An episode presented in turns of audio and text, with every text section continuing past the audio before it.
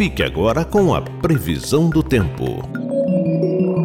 Terça-feira com sol entre nuvens e temperaturas estáveis em Minas Gerais. No sul e zona da mata, o transporte de umidade de origem oceânica, que será o grande destaque dessa semana, favorece o aumento de nebulosidade ao longo do dia, podendo ocorrer chuviscos em pontos isolados. Por outro lado, são esperados baixos índices de umidade, abaixo de 30% são esperados à tarde. Em Belo Horizonte, céu parcialmente nublado, temperatura estável, máxima 28 e mínima 15 graus.